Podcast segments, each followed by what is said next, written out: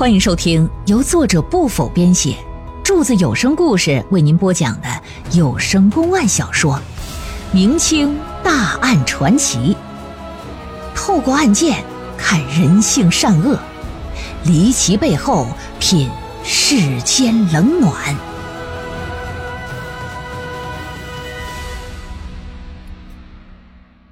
隆庆劫财杀人案第二回，一看这老子被乱刀砍死了，那小子也没了踪迹，劫匪们呢就也没追赶。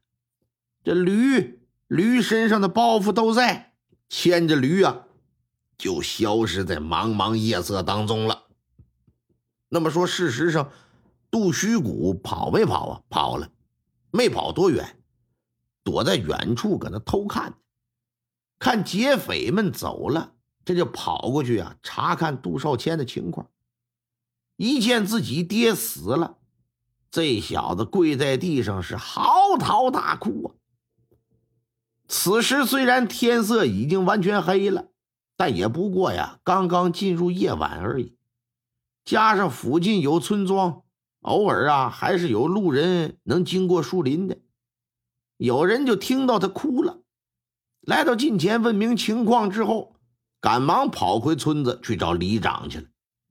里长带着一些村民拿着火把来到树林，一看这地上遍体鳞伤、浑身是血的杜少谦，大家伙不由得都是一皱眉呀，觉得这人呐死的可太惨了，哎，让人给砍成排骨了，这都啊！这个时间那肯定是报不了官了。里长安排两个人，哎，留在此处啊，看守尸身，把这杜虚谷就给带回村了，安排了个食宿。当夜无话呀，到了第二天早上，里长带着杜虚谷进了城，哎，到了隆庆州州衙报官。隆庆州的知州啊，名叫古村生，四十来岁，福建福州人。正统十年考的进士，一直啊在北直隶做官，历任真定府啊石行县的知县，顺天府宛平县知县，啊，保安州啊州同这这些职位他都干过。说白了，按现在话来讲，当过北京市市长，具有丰富的地方执政经验呢。那是啊。成化年间，吏部啊还给他评选为天下十大州府的时候，时任顺天府府尹的古村生那是位列首位。史书上对他都有过记载，称此人呢胆大心细，智谋广远，常体察民情，解百姓之忧烦呢。杜虚谷上堂见了古村生之后，把他。和父亲呢，从山西出发，哎，为什么要来这个隆庆州？以及昨天晚上在树林子里边发生了什么事？怎么怎么回事？汤汤汤汤就说了一遍，而后就哭着祈求大老爷说：“你一定得抓住劫匪，你为我父亲报仇雪恨呐！”作为知州，老爷对于自己辖区那这种情况是非常了解的。据他所知，城外十里之内都是没有强盗劫匪的。劫匪能从城外五里处的树林子里行凶作案，想来呀是盯他们父子有段时日，觉得再不动手啊，俩人就得进城。所以说，昨夜趁着夜色将至，尾随到树林子里，这就动了手，起了歹心了，带着衙役和仵作。赶到城外案发现场进行勘查，在树林之中呢，除了杜少谦伤痕累累的尸体之外，没有发现任何其他有价值的东西。也就是说，杜少谦的死既没人证也没物证。杜虚谷甚至说都没有看清任何一个劫匪的长相。如果仅凭这小子一人之言就判定是十几个盗匪所为，老爷觉得这事儿可挺麻烦，因为啥呀？在古代，法律对于强盗之事的规定啊，那是非常严厉的。一个人只要被认定是盗匪了，不管他是否伤及人命啊，一律都是死罪。而一旦在某一地区发生强盗之事，上级呢都得限期破案。如果在限期之内你不能抓到匪首，或者是说只把这盗匪给抓了一半，哎，那你呀就得被交由刑部处理。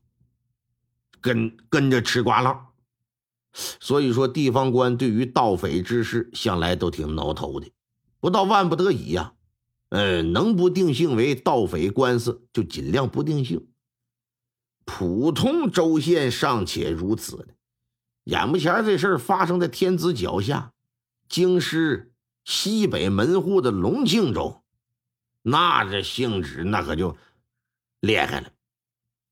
古村生一定啊，这压力就挺大。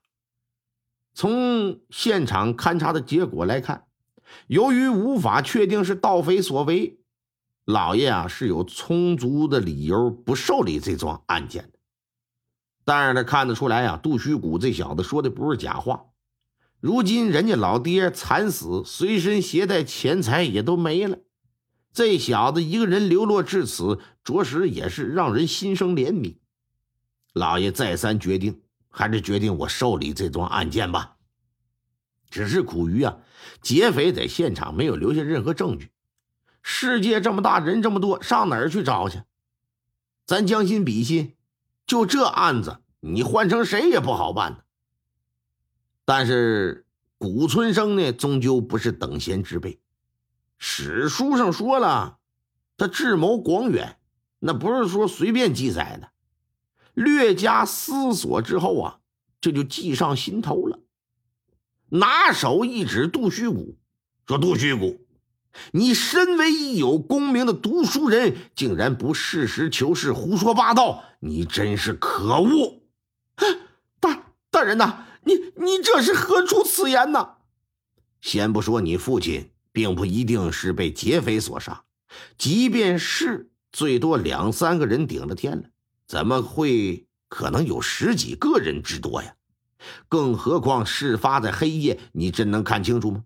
另外，你父与歹人搏斗，你作为儿子不和你爹同仇敌忾，竟然袖手旁观躲了起来，想我大明朝以孝治天下，你还知道孝字是怎么写吗？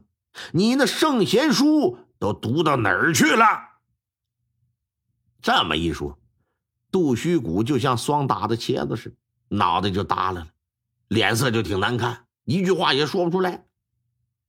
老爷就接着说：“说你是在你父亲被杀之后才回到现场的，当时劫匪已经不在了，你没有看清他们的长相，更不知道他们姓甚名谁。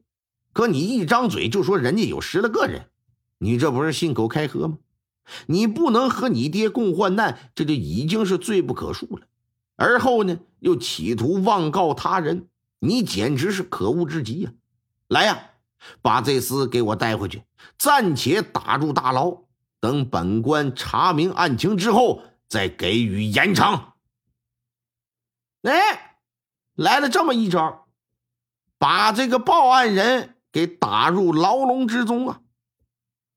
回到州衙，这就把刑房书吏给叫过来了，说：“书吏呀，杜虚谷状告十来个人劫财害命，杀了他父亲。虽说真假未定吧，但本官猜想啊，其中定有冤枉之人，可能也存在真凶。你呀，马上撰写一份告示。”就说昨夜城外发生一桩劫财杀人的事件，涉案二十几人。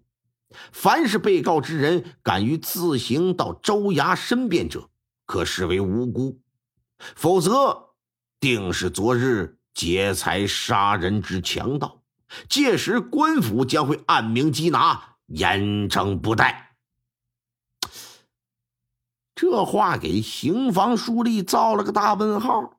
一脸的懵逼，说：“大大人，那那那您说那二十来个人，那那都有谁呀？哎，有谁你别管，你按我说的这么写就行了。写完你拿过来，让我看看。哎，那行行行吧，写吧，半个来点儿吧。写好了，交给老爷了。老爷定睛一瞧，就见这纸上写着：“据山西太原府榆次县杜须谷投递申诉状告。”其父昨夜呀，在城外五里的树林子被二十来个人劫财所害，其中真盗虽多，无辜被陷害者呀，呃，倒是也有。若官府啊偏信一人之言，尽数缉拿，那则必然呢是官府啊，呃，不作为啊，百姓呢容易蒙冤。因此啊，啊，官府张贴告示。通告本州所有民众，除以往有盗窃经历者不得申辩之外，其余和杜虚谷有仇有恨前嫌的，哎，被列为是这种疑似嫌疑人的，我限期你三日之内，你自行到州衙来申辩来。若有真盗被查出，将会严惩不贷。哎，若是真盗企图你想逃跑。你不想自行申辩，那官府啊将会发布海捕文书，把你抓住，绝不轻饶。老爷看罢之后，提笔在自行到州衙身边的后头就加了一句，加的是什么呀？敢于前来者，无论你是不是盗贼，赏钱一千文。然后让那书吏拿回去，啊，抄写。很多份那年代没有打印机啊，你手工抄呗，盖上大印就贴往各处要道了。由于告示上啊没有具体的写那二十来个人都是姓甚名谁，但是又说了官府已经掌握这二十来个人的情况了，使得常行盗窃之事或者是以往啊有过前科劣迹的那些惯贼，不禁都怀疑到。自己是不是在那名单里？为了自证清白，这就啊都前往州衙来陈述了。前往之人呢，都声称和自己无关，还表示案发当晚呢自己有不在场的证据，哎，还都纷纷举证了。所有来申辩之人呢，老爷都逐一询问，然后赏钱啊释放。三天下来，拢共审了二十五个。由于前来这些人呢都是心虚的人，老爷啊心里挺高兴。他认为啊，真正的盗贼呀一定就在其中。但是捉贼捉赃啊，想要把真正的劫匪搁这里边给揪出来，必须得有赃款为证才行。接下来就是要想办法让劫匪呀自动的把赃款给拿出来。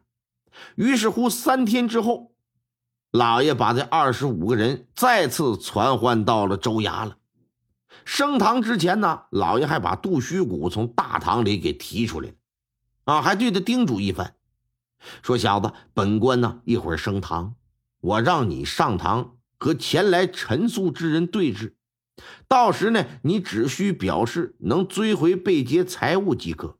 对于你爹被杀这事儿，你一个字都别提，本官自有安排，记住没？”杜虚谷也不明白大人这葫芦里卖的是什么药，听之任之呗。说大人放心，学生学生知道该怎么办。听众朋友们，本集播讲完毕，感谢您的收听。